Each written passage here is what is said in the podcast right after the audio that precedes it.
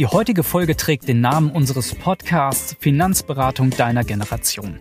Denn heute wollen wir uns weniger auf bestimmte Finanzthemen konzentrieren und dafür vielmehr die Finanzbranche an sich in den Mittelpunkt stellen.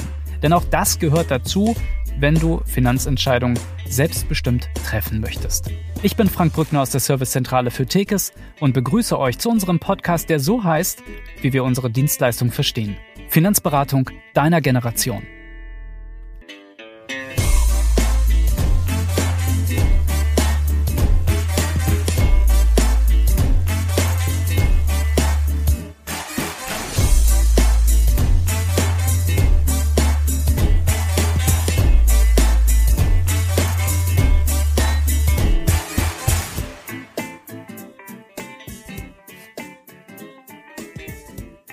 Freue mich sehr, dass ein sehr geschätzter Kollege meiner Einladung in den Podcast gefolgt ist, Generalmanager Jan Philipp Kienast. Jan, schön, dass du dabei bist. Hallo Frank, schön, dass ich dabei sein darf. Jan kommt aus Frankfurt am Main und hat, wie ich finde, eine extrem beeindruckende Karriere hingelegt. Seit 20 Jahren bei Tekes und mit 43 kann man sagen, so jung wie ich, oder, Jan?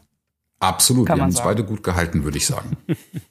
so in diesen genannten 20 Jahren ähm, hat Jan Philipp Kienast sage und schreibe 50 Tekes-Standorte in Süddeutschland aufgebaut, in denen heute über 1500 Vertriebspartnerinnen, Vertriebspartner für unsere Kundinnen und Kunden im Einsatz sind. Jan, wenn wir jetzt nicht auf diese 20 Jahre zurückblicken, sondern nur auf die vergangenen sieben Tage, was war denn dann dein Highlight der Woche? Das ist ein relativ banales, aber mir sehr wichtiges. Ähm, mich hat gestern mein bester Freund, der im Ausland lebt, besucht und wir haben zusammen Fußball geschaut. Ähm, wir sind beide glorreich äh, Eintracht Frankfurt-Fans und ja. ähm, haben einen wunderbaren Auswärtssieg im äh, Europacup gesehen. Und das, ähm, das muss ich sagen, das macht mir auch heute noch gute Laune. Ja, das kann ich nachvollziehen. Ja, prima. Ähm, Jan, in der Einleitung habe ich gesagt, du bist Generalmanager bei Tekes. Ich kann mir vorstellen, es gibt Hörerinnen und Hörer, die können sich darunter jetzt nicht viel vorstellen. Von daher die Frage äh, zu Beginn, was macht ein Generalmanager? Ja, gute Frage. Also salopp gesagt äh, bezeichne, äh, bezeichne ich mich manchmal als gut bezahltes Mädchen oder gut bezahlter Junge für alles. Und ähm, ja, es ist also es ist schon äh, extrem abwechslungsreich, ähm, was was so zu diesem Aufgabenprofil da bei uns gehört. Mhm. Ähm, wenn ich mal anfange, gibt es ähm, so mein Leben in in Hamburg und Hannover, wo ähm, ich Mitglied bei uns im Lenkungsausschuss bin. Das ist unser höchstes Gremium im Unternehmen, wo wir eben sehr intensiv und eng mit unserem Vorstand zusammenarbeiten. Mhm ihn beraten, bei Strategieentwicklung mitarbeiten, Projekte initiieren. Und dann gibt es dann ähm, die Ebene drunter. Wir haben ja bei Tekes sehr viele Arbeitsgruppen, wo wir so die ganzen wichtigen Projekte auf einer sehr breiten Basis mit sehr vielen Menschen planen und angehen, um eben von vornherein sehr viel Expertise am Tisch zu haben. Da bin ich in viele Marketingprojekte eingebunden oder auch wenn es um die Weiterentwicklung von Kunden- und Beratungsprozessen geht. Das ist so der Part und dann ähm, ist natürlich, du hast es ja angesprochen mit den, mit den 50 Standorten, ist also die Standortentwicklung jetzt gerade in Süddeutschland, also Hessen, Bayern, Baden-Württemberg, mein, meine Hauptaufgabe. Und dann gibt's eigentlich noch den, den größten Bereich, der wahrscheinlich so 50 Prozent meines Kalenders füllt. Das ist auch mein Lieblingsbereich. Das ist so die ähm, Ausbildung und Entwicklung von Führungskräften und Managern. Das ist so mein, mein Lieblingsthema eigentlich. Das klingt nicht nur spannend, sondern das klingt auch so, als hättest du nie Langeweile richtig? Das ist hundertprozentig richtig, ja. Okay. Ja, in der heutigen Folge wollen wir uns ja nicht ähm, äh, um spezielle Beratungsthemen äh, kümmern und dann Finanzwissen vermitteln, sondern wir haben uns ja gedacht, wir schauen uns mal die Branche an an sich, ähm, in der ich mich um diese Finanzthemen normalerweise kümmere. Denn das gehört ja auch dazu, dass ich eben verstehe, in welchem Terrain bewege ich mich denn da eigentlich. Und ähm, in jeder Branche gibt es ja gewisse Klischees. Und ich finde, gerade in der Finanzbranche, da halten sich bestimmte Vorurteile besonders hartnäckig. Also zum Beispiel ähm, Finanzberater, die, die tragen immer nur Anzug oder überhaupt Finanzberaterinnen, Finanzberater äh, sind gierig, handeln nur im Eigeninteresse. Woran liegt das aus deiner Sicht? Wo kommt das her? Also ich würde sagen, in jedem Klischee steckt ja auch immer ein bisschen Wahrheit. Ähm, und die Finanzdienstleistungsbranche in Deutschland hat ja seit jeher keinen besonders guten Ruf. Und ähm, ich meine, man muss sich da immer eine Sache verdeutlichen. Bis zum, ich glaube, Jahr 2008 war das, hattest du überhaupt gar keine äh, Regularien, die es gab, die begrenzen, wer denn als, ich sage jetzt mal, Finanzdienstleister arbeiten darf. Also ja. du konntest zum Gewerbeamt gehen und dann eine Firma gründen und sagen, ich, das ist jetzt eine Finanzdienstleistungsfirma. Du musstest keine Ausbildung, kein Wissen, keine Expertise, keine Erfahrung vorweisen. Und das ist ja eigentlich einmalig, weil du ja für jeden Beruf, wenn du eine Bäckerei eröffnen möchtest, dann brauchst du eine entsprechende Ausbildung und wenn du Arzt werden möchtest, brauchst du ein Studium. Äh, wenn du Steuerberater werden möchtest, brauchst du auch da entsprechende ähm, ähm, äh, ein Studium, glaube ich, braucht man dafür, weiß ich gar nicht so genau. Ähm, und das war einfach so, dass jahrzehntelang jeder Hinz und Kunz äh, Finanzdienstleister werden konnte. Und das hat sich extrem negativ ähm, auf diesen Markt, den Ruf ausgewirkt. Und das, da hält sich viel von. Ich muss aber auch sagen, dass, ähm, dass das Verhältnis Berater und Kunde auch ein schwieriges ist. Ähm, also sowohl als aus Beratersicht, aber auch als Kundensicht. Also dass ich merke schon immer, dass das auch nicht immer passt. Ich habe da so ein Beispiel so ein ganz klassisches Beispiel. Der Traum von ganz vielen unserer Kundinnen und Kunden ist es, irgendwann mal eine eigene Immobilie zu haben. Mhm. Und dann kommen die zu uns und haben dann irgendwas im Kopf und, und möglicherweise auch schon ein Objekt gefunden. Und dann geht es darum, ich möchte jetzt eine Finanzierung dafür finden. Und ähm, ganz oft ist es einfach so, dass das wirklich auf, auf Kante genäht ist. Also dass man eigentlich aus, aus rationaler Sicht als externer, als nicht emotional gebundener Mensch sagen muss, das kannst du dir nicht leisten. Ja. Das ist zu teuer, das ist zu riskant. Wenn da was in deinem Leben passiert, ähm, dann hast du plötzlich ein großes existenzielles Problem. Wenn man das als Berater seinem Kunden sagt, dann ist es erstmal doof für den. Ja, ähm, ehrlich, aber weil der doof. ja sehr emotional Ehrlich, aber doof, genau. Und aber ja. er geht da halt in der Regel sehr emotional ran. Und dann bist du ja schon so ein bisschen in so einer Konfliktsituation. So der eine möchte das eine, der andere möchte das andere. Und was ist jetzt die Lösung? Also ist, ist ein guter Berater der, der alles das umsetzt, was sein Kunde möchte? Mhm. Oder ist ein guter Berater der, der eben irgendwann auch interveniert und sagt, ich mache da nicht mit, weil das eben rational gesehen nicht gut ist. Und da gibt's auch schon immer wieder Spannungen, die, ja, das, das, das ist anspruchsvoll. Und deswegen ist also diese Zusammenarbeit auch nicht immer einfach. Ja, okay. Ähm wenn, also wenn wir sagen, da gibt es so Klischees, ähm, die da irgendwie mal in, entstanden sind, ähm, die man auch entkräften kann, wie sieht denn dann aus deiner Sicht die Realität unserer Branche aus? Na, ich glaube, dass die Branche ähm, überhaupt gar nicht einheitlich ist. Also es gibt ja so viele unterschiedliche Marktteilnehmer mit, mit ganz unterschiedlichen Strategien. Na, mhm. Es gibt dann wiederum Marktteilnehmer, die ähm, eher ein Beratungsangebot ihren Kunden anbieten, andere haben eher ein Verkaufsangebot. Ähm, der eine spezialisiert, spezialisiert sich auf Kunden, die, die wirklich ähm, Zeit investieren wollen. Und es gibt aber auch ganz viele Kunden, die wollen nicht viel Zeit in dieses Thema investieren. Also da, da gibt es also viele verschiedene Player. Ähm, deswegen kann ich diese Frage ja eigentlich nur jetzt aus, aus auf Tekes Sicht über, versuchen zu beantworten. Ja. Wie sieht unsere Realität aus? Ähm, und die ist eigentlich so, dass ähm, wir uns tagtäglich die Frage stellen, wie muss unsere Dienstleistung aussehen, dass sie aus Sicht des Kunden das Optimum darstellt? Das ist die Fragestellung. Ja. ja? Jetzt kann man natürlich kritisch anmerken und sagen, ja, äh, äh, das ist ja schönes äh, Marketinggeschwätz. Ja, das erzählt ja jeder, dass er für den Kunden die beste Dienstleistung äh, versucht zu machen.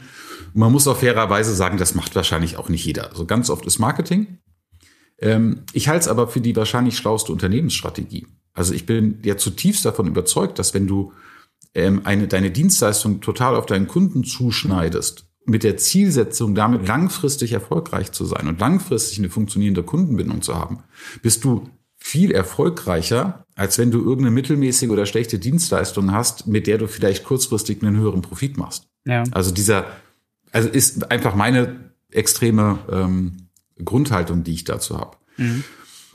Und um, wenn wir da jetzt ein bisschen ins Detail gehen wollen, haben wir schon ein, ein, relativ großes Lastenheft. Also Dinge, wo wir sagen, dass das sind so diese Grundzutaten, die eigentlich heutzutage sein müssen, damit am Ende eine, eine gute Dienstleistung überhaupt entstehen kann. Du brauchst heutzutage ähm, einen Backoffice, das ist ja, steht ja bei uns in Hannover. ähm, dir ja logischerweise bestens bekannt, mhm. Wo wir äh, hunderte von Menschen mittlerweile ja haben, ähm, die einfach Produktspezialisten sind, die Produkte scannen, ähm, die äh, jedes Produkt kennen, genau wissen, wo sind die Fallstricke. Wir haben Juristen, die ähm, jetzt einfach ausgedrückt das Kleingedruckte lesen. Ähm, das sind ja teilweise 20, 30 Seiten, Schriftgröße 4. Ähm, das kann man ja als Kunde nicht verstehen und das kann auch ich, der ja nicht Jurist ist, ähm, auch nicht alles verstehen. Was bedeutet das? Du verstehst die Wörter, aber du verstehst nicht den juristischen Zusammenhang. Na, du brauchst eine Menge Erfahrung, du brauchst Marktkenntnis, du musst die richtigen Leute kennen. So, und das, ähm, das, da brauchst du heutzutage einfach Manpower und das kann auch keine Internetvergleichssoftware ja. hinbekommen. Sondern ja. brauchst du als, als nächstes eine, eine moderne Auto, äh, IT mit einem hohen Automatisierungsgrad, ja, weil Kostendruck auch in unserer Branche der Fall ist. Also musst du ähm, viele Dinge automatisiert gestalten. Dann muss deine Dienstleistung sachwertbasiert sein. Also wir haben ja in Deutschland immer noch so diese Oldschool-Mentalität von Sparprodukten. Ja. ja, ob das jetzt das Tagesgeldkonto, der Bausparvertrag, die Kapitallebensversicherung ist.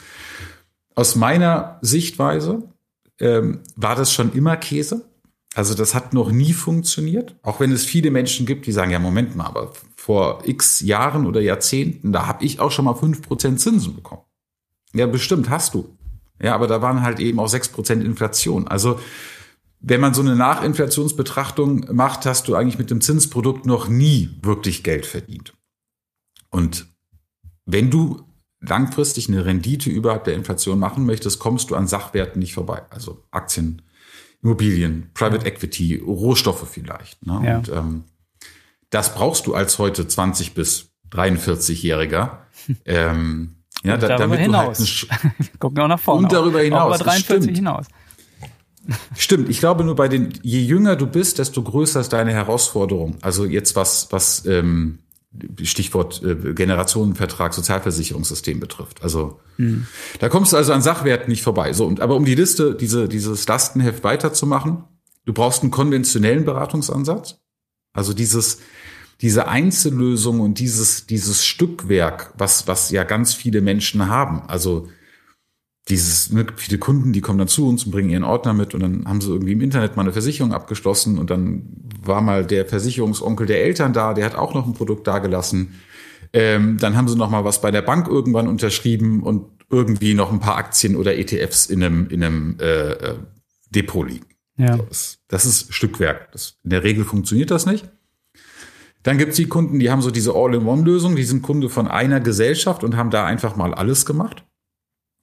Weil mhm. die Gesellschaft ja toll ist. Ne? Mhm. Also dieses, dieses Prinzip, die sind doch gut, das muss, ne? die Produkte müssen doch stimmen. Mhm. Kann sein, dass Generationen so gerne auch mal äh, ah, total. übergibt, ne?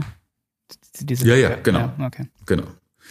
Ähm, und ich glaube, aber die dritte Option, also neben Stückwerk oder All-in-One, ist halt, es gibt einen, einen Konzept, einen konzeptionellen Beratungsansatz, wo also nicht Produkte im Vordergrund stehen, sondern wo man sagt, okay, wir erstellen jetzt erstmal ein Grundprinzip, ein, ein, eben ein Konzept, ein, ein Ideal, eine Ideallösung. Wie solltest du denn aufgestellt sein? Welche Art von Produkte, welche äh, Depotstruktur äh, solltest du haben? Und mhm. wenn das alles eben steht, dann fängt man an, dazu die passenden Produkte zu suchen.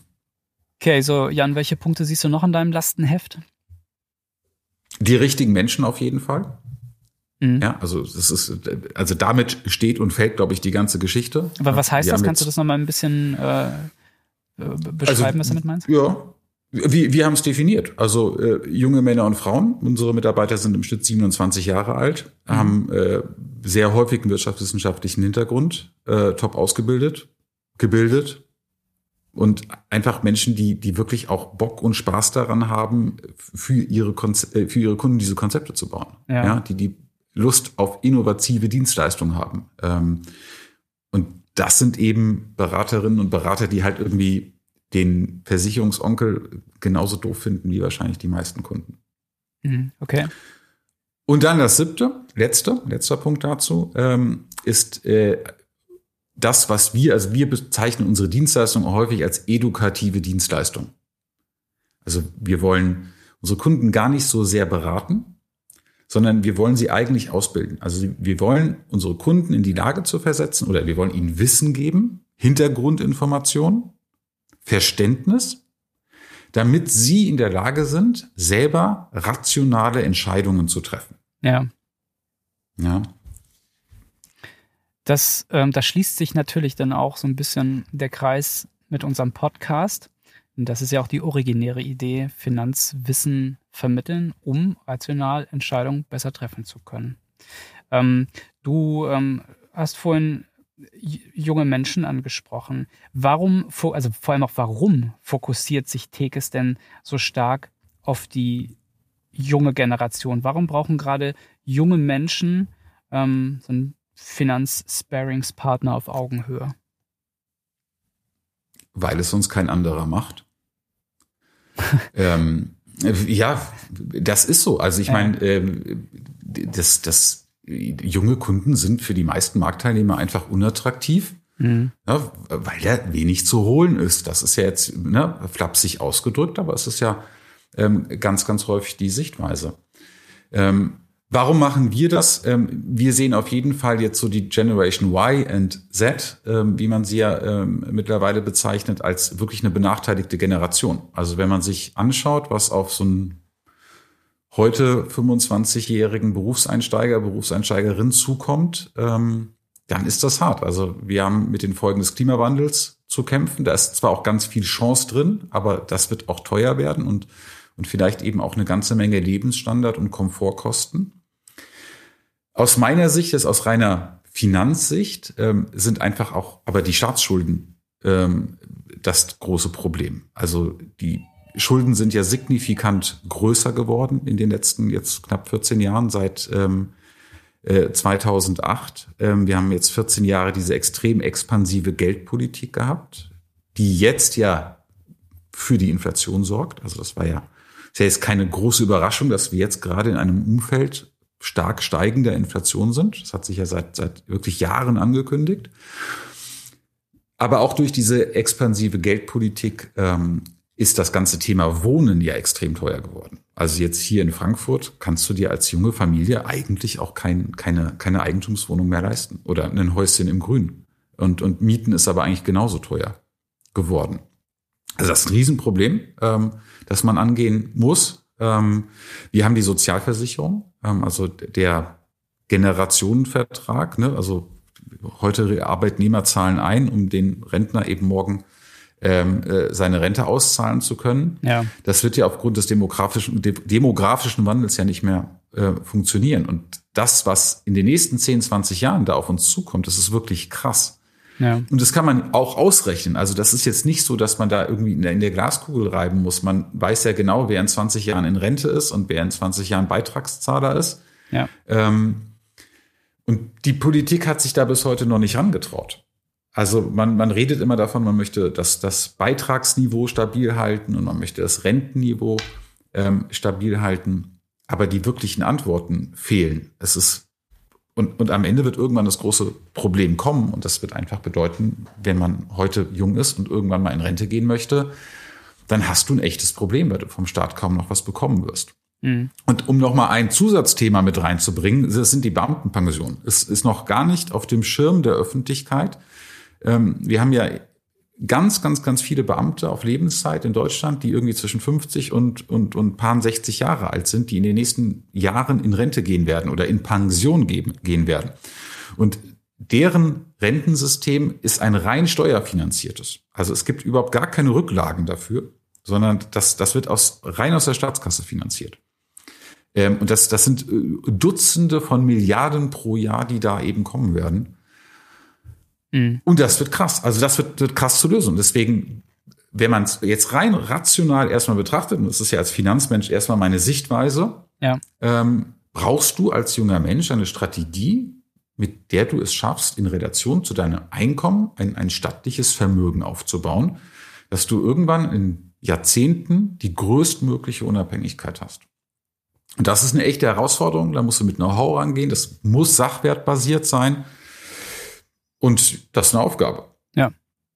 Ähm, ja. Hm? Ne, sag ruhig. Und deswegen, ja, deswegen ist, ist das so unser Auftrag, den wir ja. uns gegeben haben, dass wir sagen, wir wollen ähm, uns da um die junge Generation kümmern. Und wie wird dann sichergestellt, dass Tekes die junge Generation auch versteht? Das ist ehrlicherweise gar nicht so schwer. Also ich glaube, wir verstehen die junge Generation sehr gut, weil wir, weil wir einfach ja viele junge Kollegen haben. Also ja. Die, ne, ich habe es vorhin schon gesagt, im, im Durchschnitt äh, sind wir 27 Jahre alt. Ähm, wir verstehen die gut und wir haben äh, mit den Arbeitsgruppen ja ein ziemlich cooles System, auch viele junge äh, äh, Partnerinnen und Partner eben einzubinden in, in die ganzen Projekte, in, in Prozessweiterentwicklung. Ähm, das also dass das so ein Bild, das wir ja nicht haben wollen, ist ja ein Gremium zu haben oder eine Unternehmensführung zu haben, die aus alten weißen Männern besteht.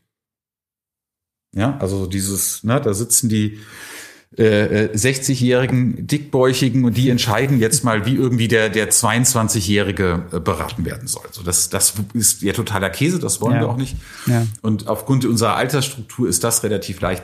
Die viel wichtigere Frage und viel schwierigere Frage ist nicht, wie verstehen wir die junge Generation, sondern wie schaffen wir es, dass die junge Generation uns versteht. Also, ja. dass dieses komplexe Thema rüberkommt. Das ist, glaube ich, die große Herausforderung. Okay. Ähm Jetzt gibt es ja immer mal wieder Fragen rund um die Finanzberatung.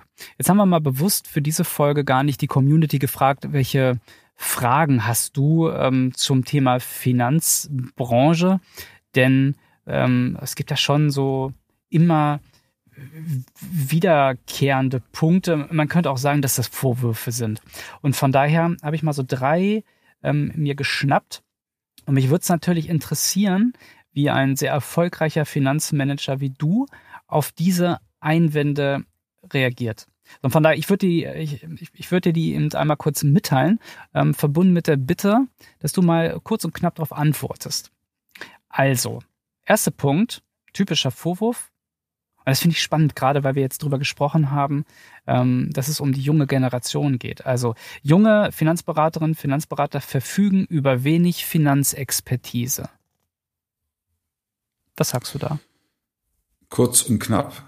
Fällt mir schwer, ähm, aber ich probier's. Ähm, also ich würde sagen, Alter und Expertise haben erstmal eine relativ geringe Korrelation. Mhm. Also du wirst alte Menschen, also Berufserfahrene finden, die keine Ahnung haben und nicht gut sind, und du wirst junge Menschen finden, die keine Ahnung haben und nicht gut sind. Ähm, ich glaube, dass ähm, du mit einer guten Ausbildung und einem Studium mit Mitte, Ende 20 sehr gut sein kannst, aber das keine Garantie ist. Deswegen würde ich sagen, kann manchmal zutreffen, aber nicht immer. Ja, okay. Aber am Ende ist ja, ist ja immer der Punkt. Es ist ja, jedes Unternehmen kann ja immer viel behaupten. Aber als Kunde muss man es ja immer testen. Ja. ja also es, es hilft ja nichts, in Klischeedenken zu verharren und, und deswegen nichts zu tun. Und es hilft aber auch nichts, äh, irgendeiner Aussage von mir zu vertrauen, der sagt, ja, das ist ja überhaupt gar nicht so. Am Ende muss man es einfach testen. Ja, das stimmt. Kommen wir mal zum zweiten Punkt. Eine Finanzberaterin, ein Finanzberater lebt von der Provision und vermittelt vorrangig eigentlich nur das, was ihm und ihr selbst nutzt. Ja, Nummer eins Klischee in dieser Branche, würde ja, ich sagen. Ja. Ähm, und wahrscheinlich ist auch zum Teil was dran. Also glaube, ich kann jetzt nicht sagen, ähm, ne, für alle, ich glaube, es gibt über 200.000 äh, Beraterinnen und Berater in Deutschland. Also ne, dann da eine Gesamtaussage zu treffen, ist natürlich immer falsch. Mhm. Ähm, das Wichtigste ist mir erstmal, die Margen sind so nah zusammen, die unterscheiden sich so viel weniger, als man das landläufig glaubt, dass wenn man sich damit auseinandersetzt, schnell feststellt, ah, die Anreize, die sind da gar nicht so groß, wie man das denkt. Also das ist erstmal wirklich ein echt wichtiger Punkt. Ich habe manchmal so das Gefühl, dass das ähm, äh, manchmal Kundinnen und Kunden denken, der Berater kriegt für das eine Produkt 20 Euro und fürs andere 500 Euro und deswegen entscheidet er sich dafür. Das, das gibt es nicht. Also ja. weil ja auch die, die Produktproduzenten ähm, untereinander in Konkurrenz stehen und es sich einfach auch gar nicht erlauben können, signifikant teurere Produkte zu haben, weil es ja auch immer so ist, dass der Produzent eines Produktes festlegt, wie hoch die Kosten und damit auch die Provisionen sind.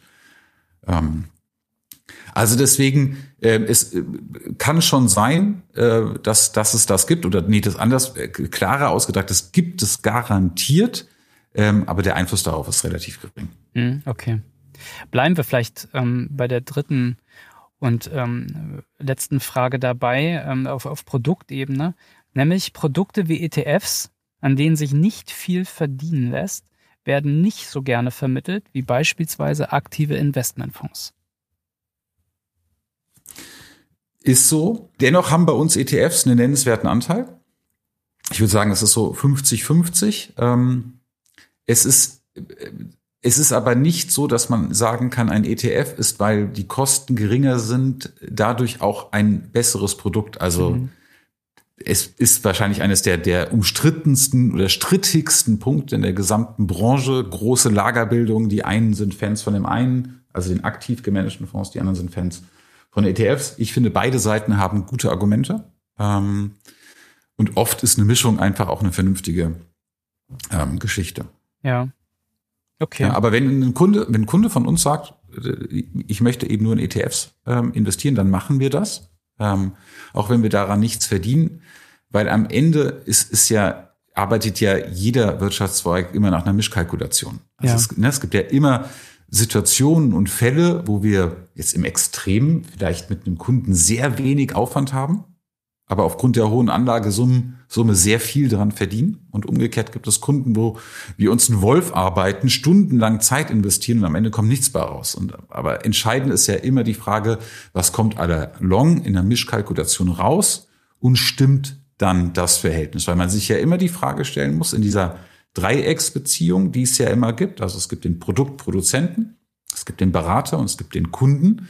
Dann müssen ja am Ende dieser, äh, einer, einer Beratung alle drei sagen, ich bin mit dem, was rausgekommen ist, zufrieden. Ja. ja der Kunde muss sagen, ich habe eine, eine tolle Beratung bekommen, ich habe ein tolles oder tolle Produkte bekommen und ich habe dafür auch einen fairen und angemessenen Preis bezahlt. Der Berater muss sagen, ich habe einen, einen guten Job gemacht, ich habe eine gute Dienstleistung äh, äh, geliefert und ich habe dafür eine faire Vergütung bekommen. Und der Produktproduzent muss wiederum sagen, ich bin ein Produkt losgeworden und der, bin auch fair dafür vergütet worden. Ja. Und das musst du hinkriegen. Und das ist die entscheidende Frage. Ja.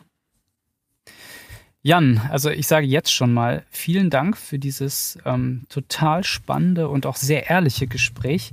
Ich glaube, das ist für viele unserer Hörerinnen und Hörer ähm, sehr wertvoll gewesen. Ähm, zu hören, wie du auf die Finanzbranche blickst.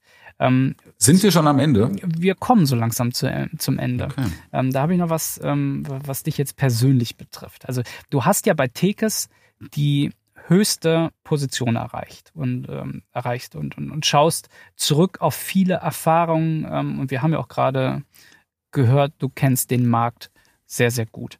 Welche Botschaften sollten bei der heutigen Folge in, in äh, Erinnerung bleiben, wenn es um die Finanzberatung der jungen Generation geht? Was können wir heute mitnehmen aus dieser Folge? Ja, ähm, es gibt ein Zitat von Warren Buffett, das ich sehr mag. Äh, der, der scheint leidenschaftlicher Pokerspieler zu sein.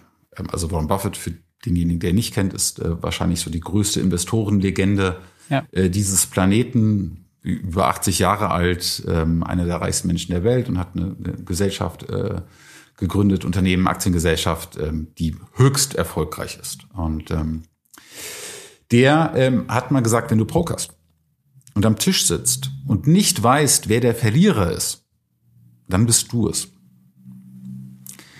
Und äh, wir leben in einer Marktwirtschaft und vielleicht spitzer ausgedrückt, wir leben in einer kapitalistischen Welt ja, die nach streng kapitalistischen Prinzipien funktioniert. Das können wir jetzt gut finden, wir können es auch schlecht finden. Es gibt auch aus meiner Sicht ganz viele Gründe, das schlecht zu finden. Aber es ist nun mal der Status quo. Ja, wir leben im Kapitalismus. Und ähm, das ist das jetzt mal auch wieder salopp gesagt, das Spiel, an dem wir alle teilnehmen. Ja, indem wir konsumieren, indem wir arbeiten, indem wir Geld anlegen, indem wir irgendwo zu Miete leben oder uns ein Haus kaufen. All das ist dieses Spielkapitalismus. Und wenn du hieran mitspielst und nicht weißt, wer der Verlierer ist, dann bist du es. Und ähm, aus dem Grund finde ich es so wichtig und absolut notwendig, dass man sich eben damit auseinandersetzt, dass man die Spielregeln kennenlernt, dass man versteht, wie funktioniert Geld, ja, dass man lernt, rational an diese Themen ranzugehen und versucht, seine Emotionalität, soweit es überhaupt möglich ist, da rauszulassen. Ja. ja. Um dann eben in diesem Spiel eben nicht das Opfer zu sein und eben nicht der Verlierer zu sein, sondern auf der eher sonnigen Seite dessen zu sein. Und ähm, das finde ich so wichtig. Und ich bin da fest von überzeugt, das klappt halt mit einem Berater als Sparingspartner und Korrektiv viel besser, als wenn man das alleine macht. Weil ich auch selber immer wieder erlebe, ich tapp auch immer wieder in die Falle, dass ich sage, hey, hast du ja Ahnung, du weißt ja, wie das funktioniert und so. Ähm, du, du machst es jetzt noch besser. Also, dann komme ich auch auf die Idee, irgendwelche Einzelaktien zu kaufen und irgendwie mit meinem Pseudo-Spezialwissen äh, eine Sonderrendite einzufahren. Und ich muss sagen, das sind immer die größten Flops. Also das, ähm, hm. weil, weil auch ich bin dann emotional, ja, und, und mhm. ähm, schaffe es eben nicht rational fundiert daran zu gehen. Und ähm, ich glaube, das ist die, die Aufgabe eines, eines Beraters, als rationales Korrektiv in der, in der in dieser Kundenbeziehung einzugreifen. Okay. Ja, perfekt, Jan. Vielen Dank für dieses ähm, sehr interessante Gespräch. Und wenn ihr nun euch äh, weiter informieren möchtet über die Finanzbranche, über Finanzthemen, dann empfehle ich euch einen Besuch auf unserer tekes.de und sendet uns gerne einen Kommentar, wie ihr die Folge fandet. Und ähm, wir freuen uns natürlich, wenn ihr diesen Podcast abonniert. Jan, alles Gute für dich und ähm, allen anderen vielen Dank fürs Zuhören und bis zum nächsten Mal.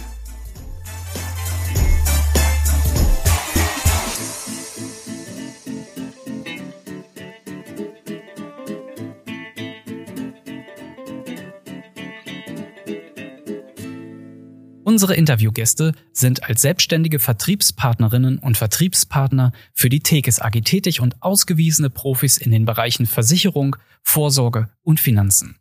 Die Fragen, die wir stellen, beantworten unsere Gäste eigenständig. Die Ansichten müssen daher nicht zwingend identisch mit den Ansichten der Tekes AG sein. Wenn wir darüber sprechen, dass ihr euer Geld in Finanzinstrumente, zum Beispiel Aktien oder Fonds anlegen könntet, dann müsst ihr euch bewusst sein, dass dies immer mit Risiken verbunden ist ihr also eingezahlte Beiträge auch verlieren könntet.